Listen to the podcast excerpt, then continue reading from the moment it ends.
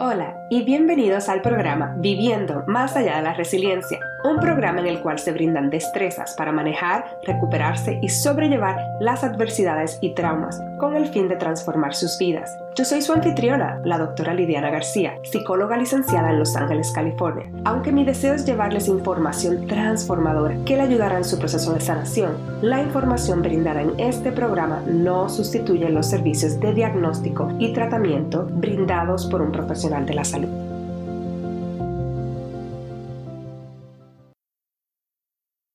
En el día de hoy vamos a tener a una consultora certificada internacional en lactancia, se llama Lourdes Santavalla, ella también es puertorriqueña y trabaja por allá. Ella es activista y organizadora comunitaria que ha trabajado como consejera par voluntaria, consultora certificada internacional en lactancia, como mencioné, y mentora. Ella es la cofundadora de Alimentación Segura Infantil, que es un programa dedicado a aumentar las tasas de lactancia humana liderazgo y capacitación en comunidades marginadas, con un enfoque en la preparación y recuperación de desastres. Actualmente, así, es el programa de alimentación infantil de base comunitaria más grande en Puerto Rico, recipiente del IBCLC Care Award y un programa reconocido como vía de mentoría de horas clínicas para aspirantes de consultoras de lactancias. Lourdes está activa en comités del Comité de Lactancia de Estados Unidos, el USBC y Asociación de Consultoras de Lactancia de Estados Unidos, el USLCA. Y es miembro del grupo Timón de Alimentación Infantil en Emergencias, que por las siglas IFE Core Group. Puedes escucharla semanalmente en español en su podcast Teta y Pecho, Lactancia Internacional. Y sin continuar aquí hablando, vamos a comenzar con el episodio. Hola a todos y a todas, bienvenido a otro episodio de Viviendo más allá de la resiliencia. En el día de hoy tengo el honor y el placer de presentarles a otra boricua para representar a mi isla. Ella se llama Lourdes Santavalla y ella es consultora certificada internacional en lactancia. Y hoy vamos a estar hablando, como ya pueden ver, sobre logrando una lactancia exitosa, ya que es una de las cosas que muchas mamás tienen dificultad y que puede traer mucho estrés luego de tener un bebé y que se convierte en, un caos para muchas personas. Entonces, sin seguir aquí hablando, Lourdes, bienvenida, gracias por estar con nosotros. Gracias, un honor. Sí, qué bueno que podamos, que pudimos lograrlo. Sí. Entonces, si nos puedes hablar un poquito más sobre, sobre ti, sobre tu trabajo y lo más que te gusta.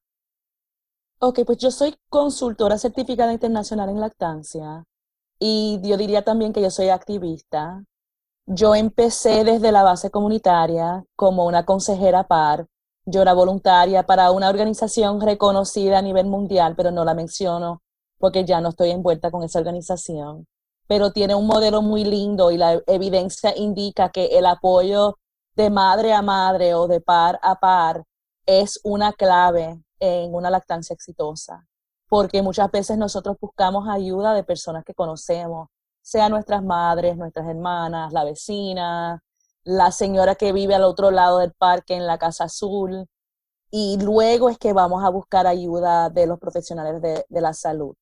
La mayoría de las personas cuando están gestando tienen la intención y el deseo de lactar, pero uno piensa que eso es pegarte al muchacho a la teta y ya, y, y wow, y todo es bien natural. Y lo que no nos damos cuenta es que estamos viviendo tiempos que posiblemente la primera vez que tú tengas un bebé en brazos va a ser tu propio bebé. Las tasas de natalidad han bajado y lo que vemos eh, comúnmente en los medios es la alimentación con biberón o con botella o mamila o como tú le quieras decir que a pesar de que la lactancia es la manera normal de alimentar a nuestros bebés, lamentablemente no es la norma.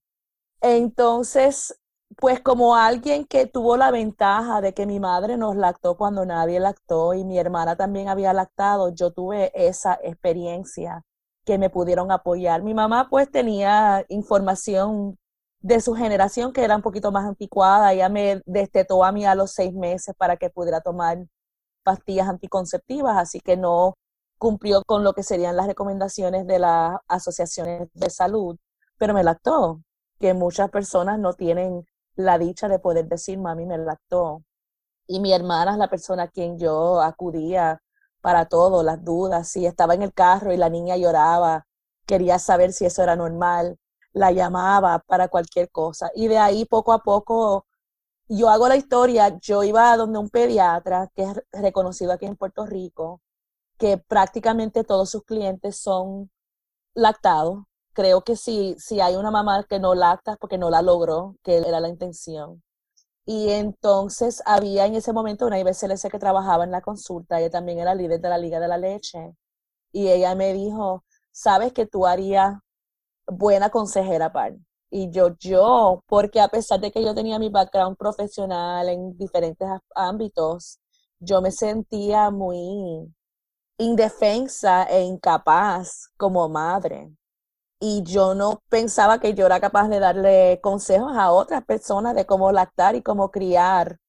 Y me gusta hacerle esa historia a otras personas porque no nos damos cuenta de que la palabra de ánimo que pudiera tener alguien en una profesión de salud o que tenga más poder sobre alguien que tiene dudas, que pudiera identificar, mira, tú tienes la posibilidad de ser una líder, de ser algún día lo que terminó siendo consultora en lactancia, porque como consejera par pude coger esa base. Entonces, ¿qué me gusta de mi trabajo? A mí me gusta mucho acompañar y escuchar. Me gusta, yo creo que el 90% de nuestro trabajo a veces es psicología. Obviamente tenemos que saber muchas técnicas porque yo no soy psicóloga, yo no puedo coger el trabajo que tú tienes, ni, ni tú necesariamente le puedes enseñar a alguien a pegar un bebé al pecho, aunque sí, tú lactaste. Sí, así que por eso tú puedes dar ese tipo de apoyo y ser una coach como tal. Pero me gusta, a mí me gusta mucho cuando la madre o la persona misma piensa que lo logró y me ve a mí solamente como una herramienta. Que claro que uno se siente bien cuando te dicen gracias por lo que tú hiciste, gracias a ti lo logré, pero a veces yo pienso que eso hasta es un, un fallo si ellas piensan que si no fuera por ti no lo hubiera logrado, porque cualquier persona lo puede lograr con las herramientas y el apoyo alrededor. Mm, sí. Sí. no, eh, me gusta mucho de lo que estás hablando porque me trae recuerdos de, yo lacté por dos años a mi hijo y ahora mismo pues pienso lactar de nuevo a esta niña que viene por nacer. Y mm, pensando sobre eso dije, Dios mío, tengo que volver a ir a la leche liga, todas esas cosas, porque uno se le olvida al principio las cositas que si me recuerdo que la partera me había recomendado que si cada dos horas al principio para lograr unas cosas y todas esas cositas se me, habían, se me han olvidado porque ya yo llevo tres años sin lactar. Pero la partera ayer tuvo una cita y me dijo, no, pero si ya tú lactaste, eso no debe ser tan complicado. Y uno acá que se, se mete tantas historias en la cabeza y fue como que, ok, probablemente va a ser algo más innato esta vez en el sentido de como me acordar, o sea, me voy a acordar pero como quieres algo que en la sociedad, y es verdad, muchas veces el hijo primero que uno tiene es el que en los brazos de uno es el hijo de uno. Y a mí no me lactaron. Mi mamá no me lactó, en ese tiempo no se promovía, todas esas cosas. Y tuve una tía que lactó y ella me ayudó al principio, pero no es algo que, por lo menos yo crié acá, yo no crié en Puerto Rico, pero me recuerdo que muchas de las compañeras que tenía en Puerto Rico era como más difícil muchas veces cuando no buscan la ayuda o cuando no se promueve o tienen que regresar al trabajo. Y es algo que muchas mamás pues se preocupan, el regresar al trabajo a las seis semanas, a las ocho semanas, que es absurdo completamente. No, es absurdo, es doloroso. Se van al trabajo y en Puerto Rico por lo menos tenemos leyes generosas de, o no voy a decir generosa, tenemos de las mejores leyes en todos los estados y territorios de lactancia que te otorgan licencia para extraerte durante tu turno laborable y es con paga.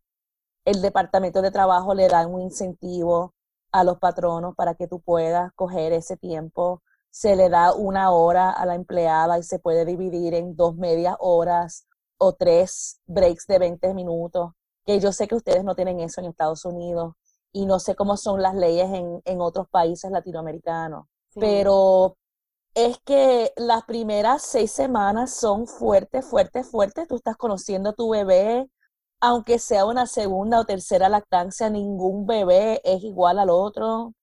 Puede ser que, que te lastime los pezones, que algo suceda y tenga la bilirrubina elevada, o quién sabe, muchas cosas que pudieran presentarse y necesitamos una aldea, necesitamos una comunidad y es lo que más carecemos en esta sociedad actual. Yo creo que a veces tenemos más confianza con gente desconocida en Facebook que con el mismo vecino, porque a eso hemos llegado. Y entonces con eso no se puede enseñar cómo lactar por Facebook, aunque sí hay evidencia. Hay unos estudios que se han hecho que han dicho, en particular para comunidades aisladas, marginadas, que la ayuda cibernética sí puede ser de gran ayuda. Pero de todas formas, no hay nada como ir a un grupo de apoyo, sacarte la teta frente a otras personas que también tienen los pechos afuera y hablar, hablar acerca de tu día, hablar acerca de tus dudas, lo que quieres saber y tener posiblemente un profesional que ahí es donde, donde vengo yo, sea en un grupo de apoyo o en una consulta de tú a tú, donde aseguro, donde le enseño lo que yo conozco, donde trato de salir de ahí, porque es bien fácil pegar un bebé al pecho. Yo voy, fuá, le pego el bebé y me voy. Y entonces no sabes cuántas veces las mamás dicen, este que estaba en la consulta del doctor fulano, me pegó al bebé a la teta y cuando llegué a casa no se me quería pegar. Y me gusta yo verla a ella poder pegarse a su bebé antes de que me vaya, puedo tomar más tiempo, puedo estar con ella y entonces ella sabe lo que está haciendo. Sí, sí. Sí, me traes tantos recuerdos y lo más que me ayudó a mí fue cuando iba a la Liga de la Leche y a la que estaba yendo, ellas, antes de que, por ejemplo, ahora estoy buscando para volver a ir ahora, antes de tener a bebé, ellas estaban enseñando diferentes formas, hasta algo tan sencillo de cómo acostarse y dar leche acostada de las almohadas, dónde ponerse para estar cómodo. Algunas de ellas se sacaban y entonces eh, pegaban al bebé para entonces uno ver en cómo la boca, cómo debe estar en, en el pezón. Y todo eso fue tan, de tan ayuda.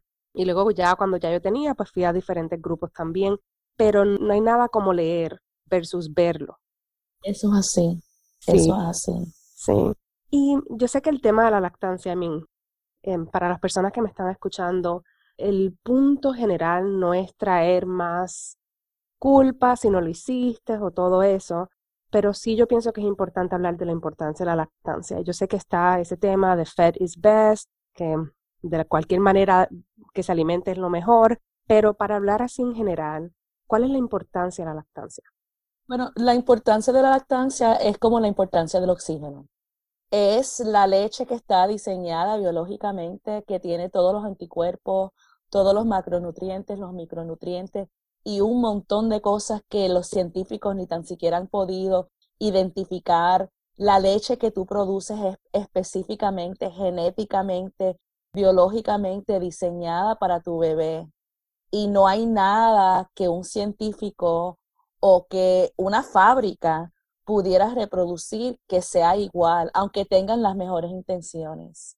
Y es bueno, en mi caso, yo vivo en Puerto Rico y nosotros ya hemos pasado por dos desastres recientes. Tuvimos los huracanes del 2017, en particular el huracán María, que nos dejó sin contacto humano como por lo menos por varios días y dependiendo de dónde vivías también por semanas. Y nos dejó en un momento que pensábamos que nos íbamos a morir del hambre porque no llegaba comida y yo no me puedo imaginar ser una persona en ese momento que alimenta a su bebé exclusivamente con fórmula, porque la leche humana y la lactancia es lo que nos va a ayudar a sobrevivir el apocalipsis. Entonces, recientemente en enero tuvimos una serie de terremotos, sismos en un área de la isla nuevamente. Si tú tienes que salir de tu casa corriendo y no tienes tiempo para agarrar el, el galón de agua y la lates de fórmula y los biberones ¿Qué tú vas a hacer? Si tú tienes que quedarte en un refugio, ¿cómo tú vas a desinfectar un biberón? cómo tú vas a, poder asegurar que tú tengas agua limpia, que tú puedas hervir, que tú puedas limpiarte las manos. Y la evidencia es que un bebé que no es lactado en una emergencia tiene hasta 14 veces más probabilidad de no sobrevivir a esa emergencia. Y entonces no es para echarle la culpa a nadie, pero sabemos ahora mismo, tú estás en Los Ángeles, ¿verdad? Sí. ¿Qué hay por ahí que todos estamos hablando en este momento? Sí, el coronavirus. El coronavirus, ok. ¿Y tú estás preparada? ¿Tú tienes comida en tu casa para sobrevivir un mes de cuarentena? Un mes de cuarentena, no. Tengo el kit de terremotos que me da creo que para dos semanas, pero no un mes. Pues no sabemos lo que va a suceder. Claro. Pero en la China, por ejemplo, el gobierno de Puerto Rico y Estados Unidos no es tan estricto como el gobierno de la China, pero posiblemente para tratar de contener este virus nos van a tener encerradas dentro de nuestras casas. Entonces, imagínate tratar de tener que depender de una leche que tú tienes que mezclar, que tú tienes que comprar, que tú tienes que desinfectar los biberones, que tú tienes que lavarte las manos, comparado a que tú lo tengas en los pechos, que no se puede comparar, son dos cosas bien diferentes y sin minimizar el hecho de que la leche tiene anticuerpos, que la leche tiene unas propiedades especiales para ayudar a sobrevivir esos momentos, que el coronavirus, la mejor protección para tu bebé va a ser la lactancia exclusiva. Sí, sí, así mismo es.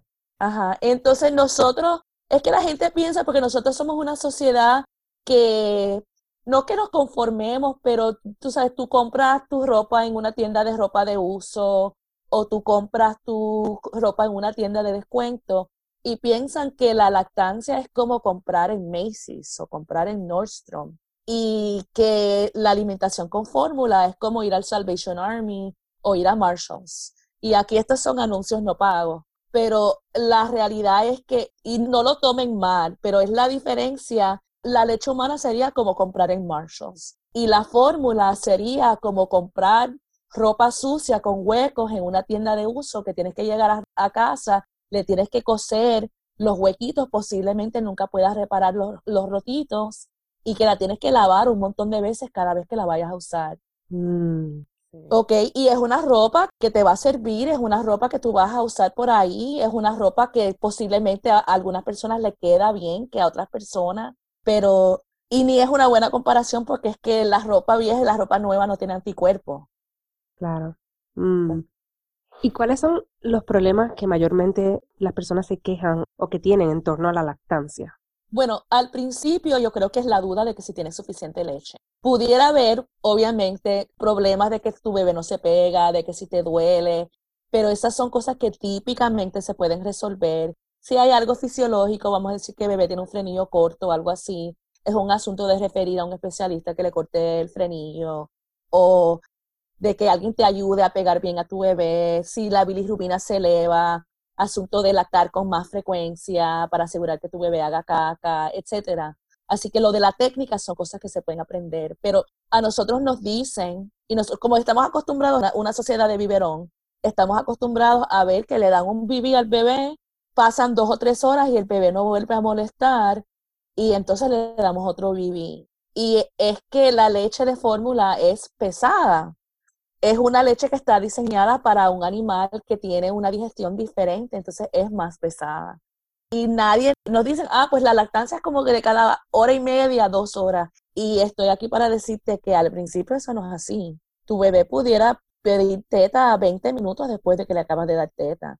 Y entonces la gente alrededor que te dice, otra vez, o wow, ¿cómo tú puedes? O tú te cuestionas, tú no sabes, tú no puedes medir lo que te sacas porque incluso si tú te pegas una, una máquina de extracción de leche, te va a sacar una cantidad, pero eso no es la cantidad que tú produces, porque las máquinas succionan, no ordeñan. El bebé que ordeña tiene una capacidad de sacarte la leche, pero hay algunos bebés que toman un montón y pueden durar una hora, dos horas, pero hay unos bebés que son snackers, que le gusta comer un poquito, le gusta el calorcito de mami, le gusta el olor y esas primeras tres semanas tu bebé va a estar lactando todo el tiempo y yo creo que no, no le decimos la verdad a la persona que mira, va a ser bien difícil. Luego va a valer la pena. Tú, como que la libertad de saber cuando tú ves los rollos en tu bebé y ves que está gordito y sabes que eso lo hiciste con tu propio cuerpo y tu bebé puede durar más tiempo, pues ahí cuando está más grande, más sano y el desarrollo del habla y muchas cosas que son diferentes en el bebé lactado, pero es bien fuerte al principio y yo creo que no preparamos de manera adecuada a decir, mira, puede ser que hasta ni te guste. Sí. Sí, no, esa parte de la lactancia demanda y después entonces también mucha gente no sabe la fase, los días esos que están en la fase de crecimiento, que esos días son, creo que a tu semana, bueno, imagino que tú las puedes saber obviamente mejor, eh, pero esos días, eso es cada 15 minutos, cada 10 minutos, siguen pegándose, pegándose y la noche. Y uno empieza a pensar, ay Dios mío, no estoy produciendo suficiente leche, algo le pasa al bebé, de repente se me secó la leche, eso lo escuchamos. Y realmente es que mi, todo iba de lo más bien, pero mi bebé tenía canina y yo no producía suficiente leche. Y creo que a mi bebé no le gustaba el sabor de mi leche, sin saber que posiblemente es que le estaban dando biberones, el bebé se confunde, le gusta más, los bebés son inteligentes. Si tú le das un bibí y la leche fluye rápido, ¿para qué va a querer chupar y trabajar? Si sabe que lo único que tiene que hacer es abrir la boca y esperar que la leche fluya, pues es algo que necesitamos, esa comunidad, la aldea, la, la comunidad de otras personas que han lactado para apoyar. Sí, Sí, no, ya yo me estoy preparando para este primer mes. Lo estoy viendo como que voy a estar sentada dando leche. y que con mi segundo hijo le voy a tener una esquina con los snacks y aquí hay un, es como un agua que él mismo se, ya, ya va a tener cinco años, que él mismo se pare, coja los snacks porque eso es, al principio es sentada dando leche, acostada dando leche. No, y entonces el hermanito mayor va a pasar por su cuarentena también, porque dicen que traer a un hermano menor a la casa es como si tu esposo trajera una segunda esposa, que luego te vas a llevar bien con ella, posiblemente, vamos a decir, pero como que al principio es como que, mira, conoce, este es tu hermano, mira qué lindo, y tú dices, pero mami, y ellos como él va a querer atención, posiblemente va a empezar a romper páginas de libros o colorearte la pared o darle a tu mamá o, o hacer cosas que no son típicas en su conducta. Así que uno piensa, él está más grandecito y lo voy a poner ahí en la esquina a colorear. Grupo de apoyo, llévate el nene al grupo de apoyo, ayúdalo a él a ser parte de la lactancia, que si él puede buscar tal cosa para ayudarte, para que él se sienta parte y que cuando la gente te venga a visitar a ti, que lo vengan a visitar a él, que le traigan un regalito a él y que te traigan a ti comida. Sí. es como que un consejo que yo le digo siempre a las personas, como que, que si alguien te llama y dice, ay, mira, quiero pasar a ver al bebé, que le digo, dile, sí, sí, pasa, ay, tráeme un pollo. Ajá, y cuando lleguen, dice, ay, qué bueno que estás ahí. Mira, tengo ahí el fregadero que está lleno de platos sucios, tú me puedes fregar. Porque ese es el tipo de ayuda que necesita una mamá lactante. Sí, sí, sí, muy, muy cierto, sí. ¿Cuáles son algunos truquitos o destrezas favoritas para ayudar a tus clientes a que logren una lactancia exitosa? Bueno, como yo te dije, escuchar. Tienes que escuchar a ver qué realmente es lo que quieren, porque yo puedo tener mi idea de lo que yo quiero y lo que es perfecto, pero si ella decide, por ejemplo, que ella quiere combinar, yo tengo que ayudarla a ella a saber cómo establecer una buena producción, cuándo es apropiado introducir el biberón, cuál es la preparación y el manejo más seguro de la fórmula, cómo hasta aguantar el biberón para que bebé no se confunda entre pecho y bibí. Eso es un ejemplo. Vamos a decir que ella tiene un dolor, si yo pienso que el dolor es por una razón específica y no lo es, tengo que escuchar. Así que yo creo que el primer truco es escuchar, pero segundo es ayudarla a ella a aprender diferentes posiciones. Hay una posición que a mí me encanta, que yo le digo la postura o la posición caballito, donde tú sientas al bebé en tu muslo y lo aguantas de la nuca y te acercas eh, la teta y como que le haces cosquillita y una vez que bebé coja la teta te tiras para atrás. Yo creo que eso es una muy buena manera de ayudar a los bebés a coger un enlace más profundo. A otro truquito, si al principio el bebé no se pega, a mí no hay nada como alimentación con vaso. Un vasito, coges un vasito como de medicina y sientas al bebé y lo pones, le pones el vasito a los labios y lo vas a ver lamber como si fuera un gatito. Y esa misma, ese movimiento de la boca es bien parecido al movimiento que hace la boca cuando chupa, cuando mama. Por lo tanto, para mí esa es una buena manera de lograr que si tú, un bebé que está teniendo problemas y confusión al principio para pegarse, si tú lo tienes como a 12 horas a vaso, muchas veces coge el pecho. Esos son truquitos que funcionan a veces. Hmm, ese está, no había escuchado la posición de caballito, pero se ve, caballito. está bien cómodo, bien cómoda. Ajá. Y mm, entonces la otra pregunta es, ¿qué recursos le puedes dar a las personas? Yo sé que mencionamos la Liga de la Leche, ¿qué otros recursos, ya sean de eh, manera online o en persona, que puedan ser de ayuda para crear esa comunidad? Ok, bueno, yo le voy a dar la promoción, obviamente, alimentación segura infantil o así, pero eso si estás en Puerto Rico. Si estás en Puerto Rico, nosotros tenemos portavoces que son promotoras de salud y casicas, que son las consejeras en alimentación segura infantil comunitarias, que pueden trabajar con cualquier persona. Nos pueden seguir en las redes. Tenemos unas páginas en Instagram, usamos Twitter y en Facebook que están llenos de educación, de memes, de cosas cómicas, de cosas educativas. Así que si lo que quieres hacer es buscar información, ahí es un buen sitio. Pero saber que la Liga de la Leche es una organización, pero que hay muchas organizaciones. Está Rose, Raising Our Sisters Everywhere, que va dirigido más a la comunidad negra. Tenemos Breastfeeding USA, es otra organización. El WIC, si tú eres participante del WIC, ya muchas clínicas tienen IBCLC en las clínicas y tienen consejeras par.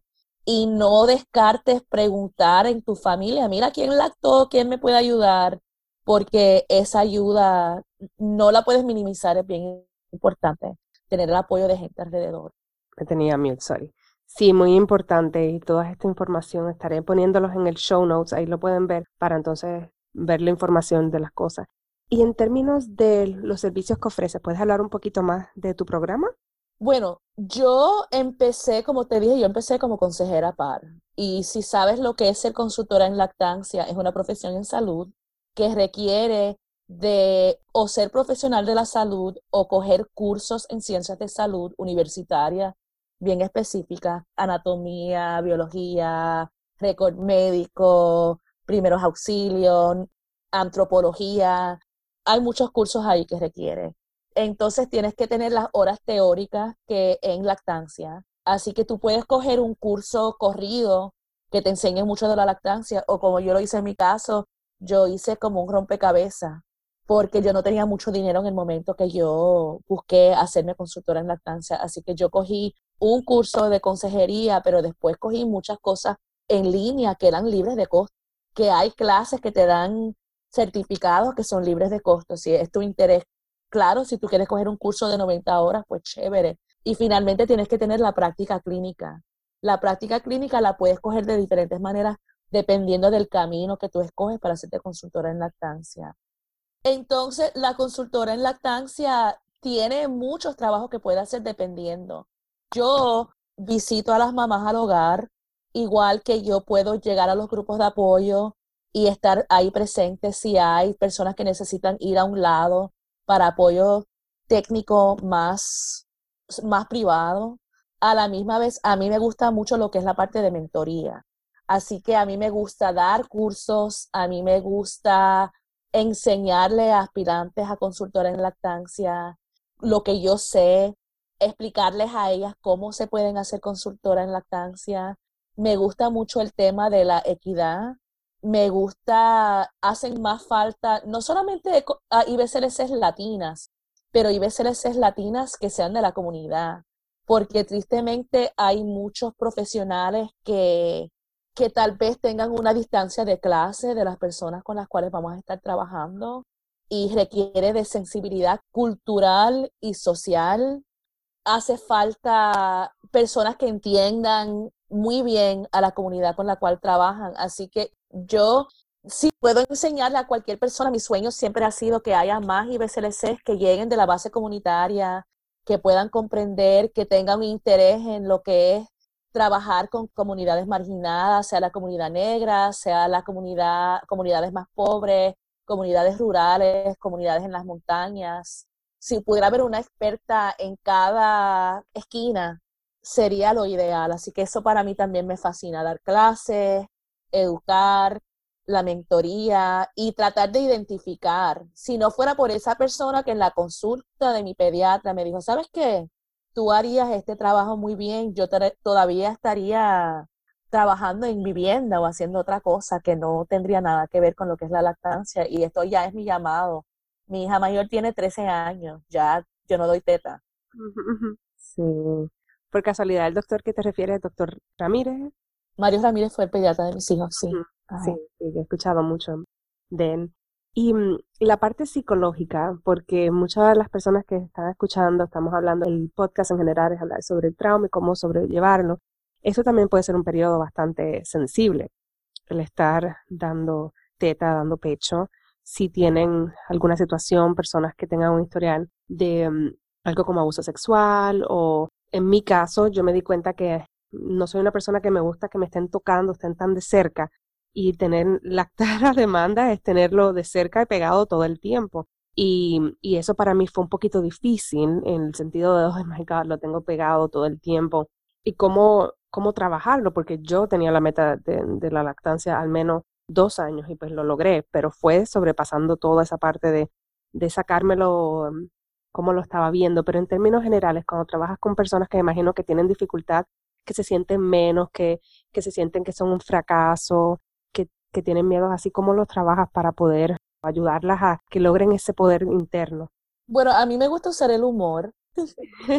yo, por ejemplo, yo les hago un chiste siempre, uno de mis standards es que yo les digo, mira, si tú tienes una duda, necesitas llamarme porque yo no soy adivina, yo no voy a saber lo que tú necesitas, pero yo duermo. Como para decirles, no me llames en el medio de la noche, porque, ajá, y ellas se ríen, pero saben entonces que soy alguien accesible me gusta el humor, pero yo creo que nosotros hemos vivido muchos traumas como mujeres latinas, como boricuas. Hay mujeres de otros países latinoamericanos que han cruzado fronteras a pie, que han tenido que enfrentarse a, miedo al sistema, que no saben si pueden ir a la clínica WIC, que es que hay tantas barreras y tantas dudas que nuevamente es importante escuchar, es importante saber que cada historia es real y cada preocupación se tiene que validar, pero una de las cosas que me preocupa es que a veces tú hablas con alguien y dices, bueno, yo quiero intentarlo. Y ya al decir eso es como que están diciendo, bueno, pero siempre está la fórmula y no hacemos, bueno, yo quiero tratar de ser madre, pero si no me funciona, pues, y eso no es la actitud a la cual entramos a la maternidad. No, yo voy a tener un bebé y yo voy a hacer todo lo posible entonces yo voy a tener un bebé y yo quiero que tenga la alimentación más saludable, así que yo le voy a dar mi todo. Y si yo encuentro una barrera, yo necesito identificar dónde yo puedo buscar ayuda. Saber que WIC no discrimina, no se supone que se discrimine por tu estado inmigratorio. Saber que hay una consejera que luce y habla como tú, en cada comunidad, pero a veces la tienes que buscar. Y le toca a la profesión seguir buscando más diversidad y la capacitación de más personas para que logremos esa lactancia, porque sería súper fácil para que todas las personas que lacten sean ricas, blancas, vivan en casas de cemento, en los altos de las montañas, con su estado inmigratorio todo resuelto, pero la vida no es así. Y en cuanto a traumas, a veces pensamos, por ejemplo, durante desastres, por las mismas hormonas de estrés podemos pensar que se nos secó la leche y no es cierto, el estrés no causa que se te seque la leche, pero sí puede retrasar lo que es la bajada, el flujo de la leche.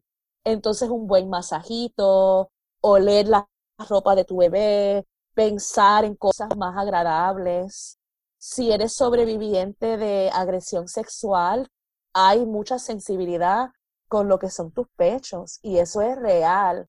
Y vivimos en una sociedad que sexualiza las tetas. Las tetas venden cerveza y carro, no son la fuente de vida que son. Y entonces tenemos que, que tratar de, de ayudarnos a hablarnos, a hablarle a esa voz interna y recordar lo que estoy haciendo es normal, esto, los pechos se diseñaron para alimentar. no estoy haciendo nada sexual, tengo el derecho de lactar en público, no es igual que orinar en público, son dos cosas bien diferentes. Sí, sí, aquí hay muchos temas para, pero sé que este es más bien de introducción, pero sí, eso es una de las cosas que muchas veces escucho, ese, como esa vergüenza que les da de, de en público o, o de todas esas cosas, por los mensajes que también los familiares y las amistades mencionan, porque muchas veces no es ni uno, es la otra gente. No, y dicen, ay, yo nunca podría hacer eso, mis tetas son de mi esposo, el otra vez que yo te dije, como que tú estás segura que tu leche está alimentando bien a tu bebé, porque tú le acabas de dar teta hace media hora. Yo no sé cómo tú puedes, yo no podría hacer eso.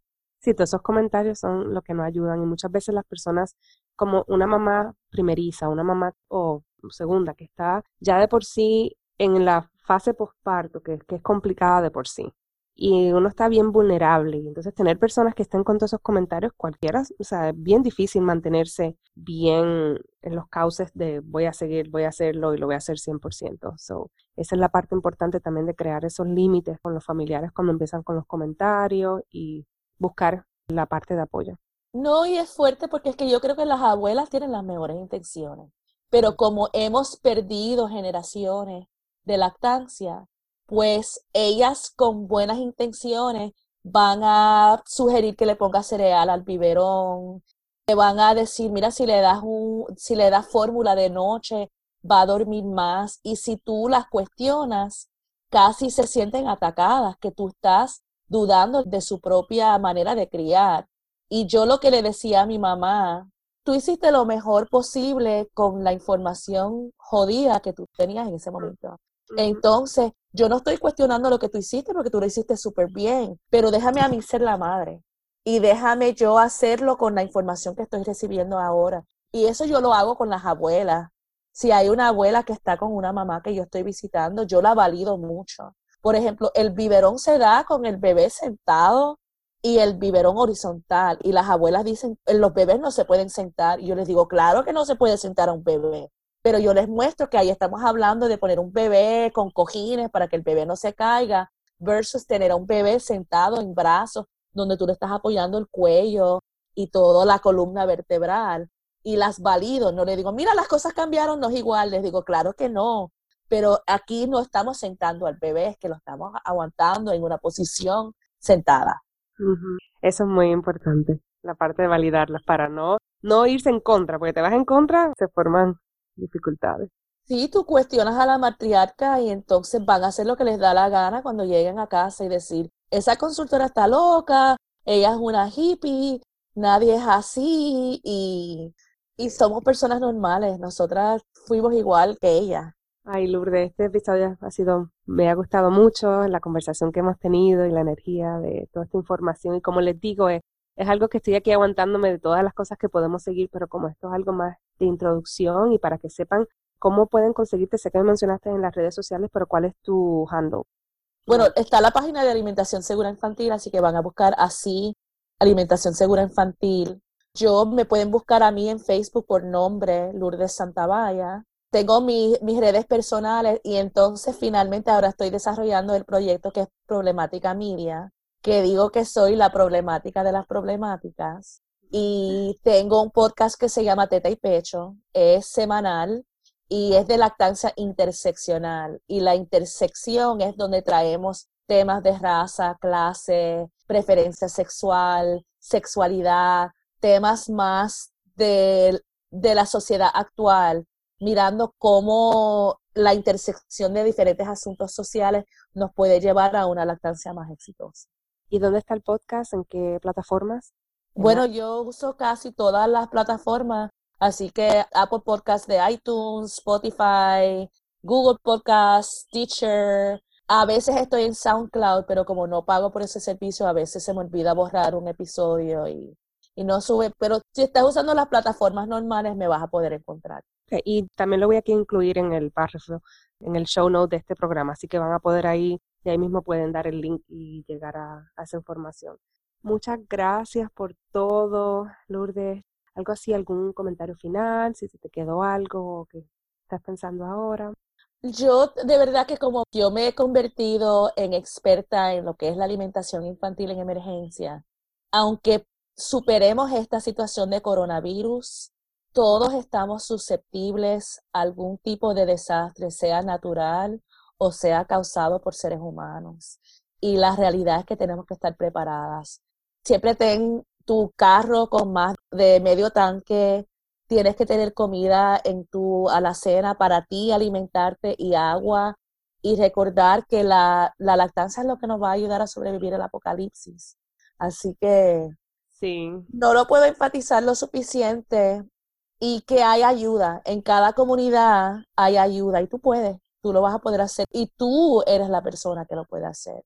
Todas las demás a quien tú le buscas ayuda son herramientas. Sí. Mm, gracias por esto, sí, y el recordar la importancia de eso, sí. Bueno, pues entonces, gracias por todo y entonces hasta aquí tenemos el episodio. Pues un honor, gracias a ti. Gracias por escuchar el podcast Viviendo más allá de la resiliencia. Qué bueno es saber que están por aquí y espero que continúen en esta travesía y nos vemos en el próximo episodio. Si te gustó mucho este episodio, por favor recuerda darle like, review it y que lo compartas con tus amistades y familiares. Hasta la próxima.